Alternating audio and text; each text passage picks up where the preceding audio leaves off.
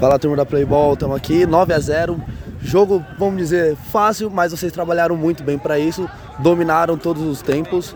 Como que você vê esse entrosamento do time para esse belo resultado de hoje? Então, é, é uma equipe que a gente mudou bastante peça aí. Trouxe. A maioria da, do time hoje era jogador novo, então, questão de entrosamento, acho que a gente foi muito bem. Viemos com uma proposta de marcar atrás e fazer um contra-ataque e deu tudo certo. Agora é manter esse nível para o resto da competição. Muito obrigado, viu?